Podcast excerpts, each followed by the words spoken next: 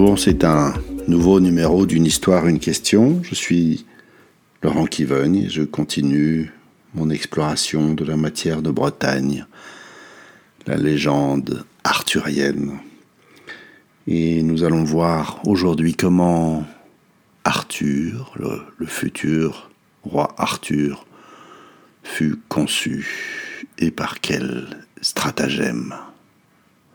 Le roi Uther Pendragon avait donné un grand banquet auquel il avait invité le duc de Cornouailles. Euh, celui-ci avait une femme, Ygraine, dont le roi tomba éperdument amoureux. Il la sollicita et lui fit envoyer des présents par son fidèle compagnon et bras droit mais rien n'y fit. Elle était envers et contre tout fidèle à son mari, le duc. Si fidèle qu'elle finit par euh, confier au duc que le roi Uther Pendragon lui faisait la cour.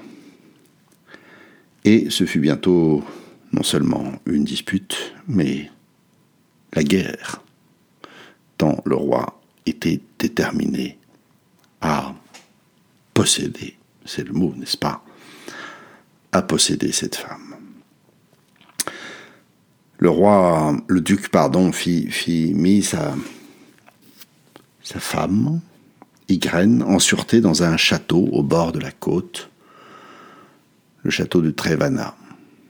Et puis, il se rendit dans un autre château euh, qui bloquait l'accès au premier pour empêcher le roi Arthur et ses troupes de, eh de venir prendre sa femme. La bataille faisait rage et l'espoir de, de gain était faible pour le roi.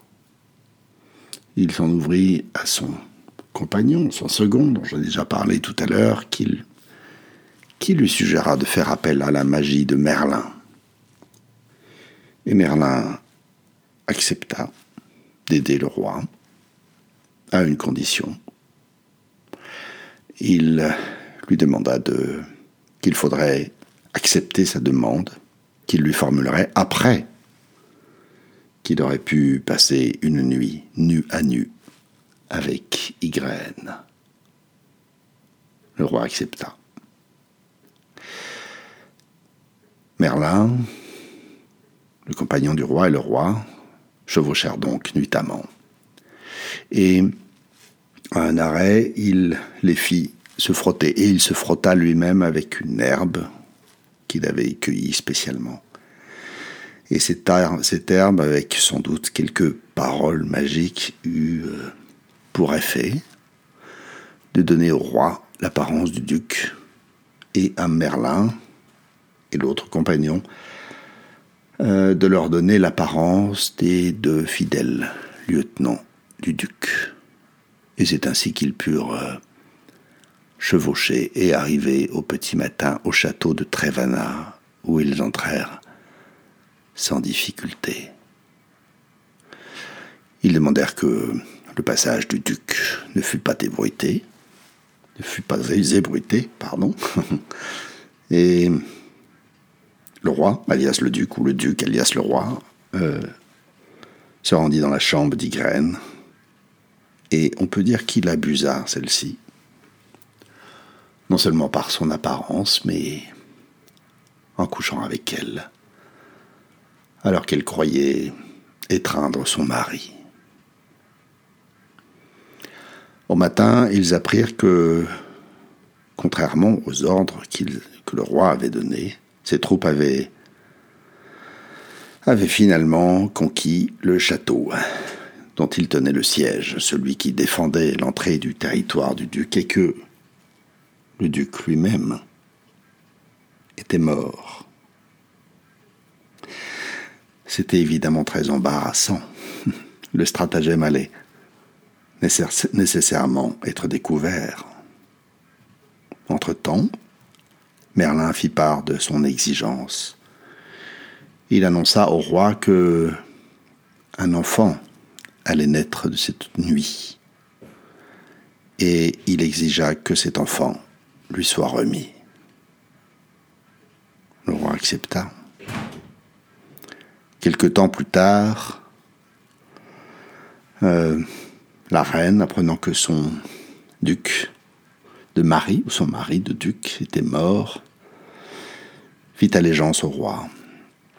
Et, continuant d'être loyale, elle lui confia que cette nuit-là, la nuit du décès de son époux, un homme était venu, l'avait étreint, qu'elle l'avait pris pour son mari, mais que ce n'était pas lui, nécessairement, et qu'il en avait conçu un enfant. Le roi alors lui dit que, pour la rassurer, dit-il, qu'on confierait cet enfant à quelqu'un qui s'en occuperait de sorte qu'il ne resterait aucune trace de cette nuit-là.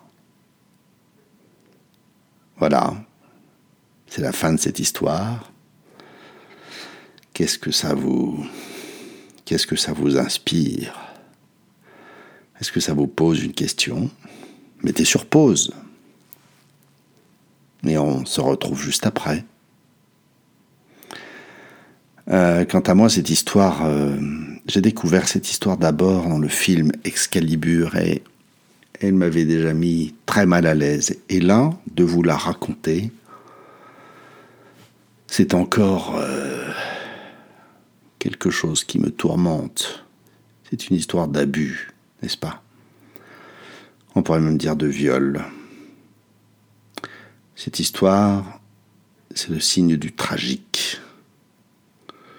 Et ça me rappelle euh, cette lettre que j'ai publiée voici deux semaines, où je disais que les grandes œuvres avaient toutes des fondations, hein, comment dire, parfois étonnantes ou douteuses.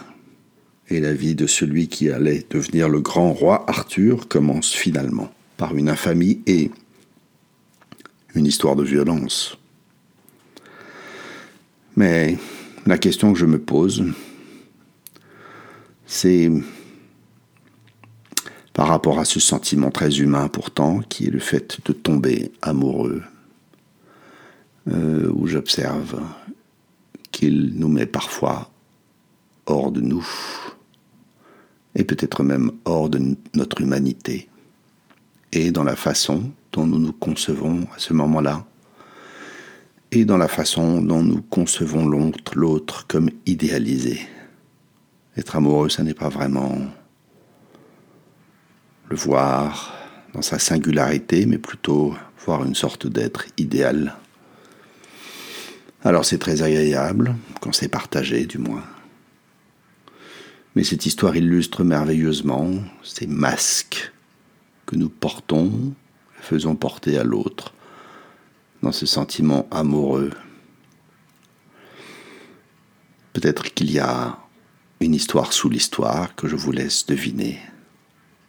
Et quant à moi, je me pose la question de savoir si parfois je peux, quand j'ai très envie de quelque chose, quand je suis emporté par une passion, est-ce que je peux moi aussi perdre mon humanité? Voilà, c'est la fin de ce numéro. Cliquez, partagez, à bientôt.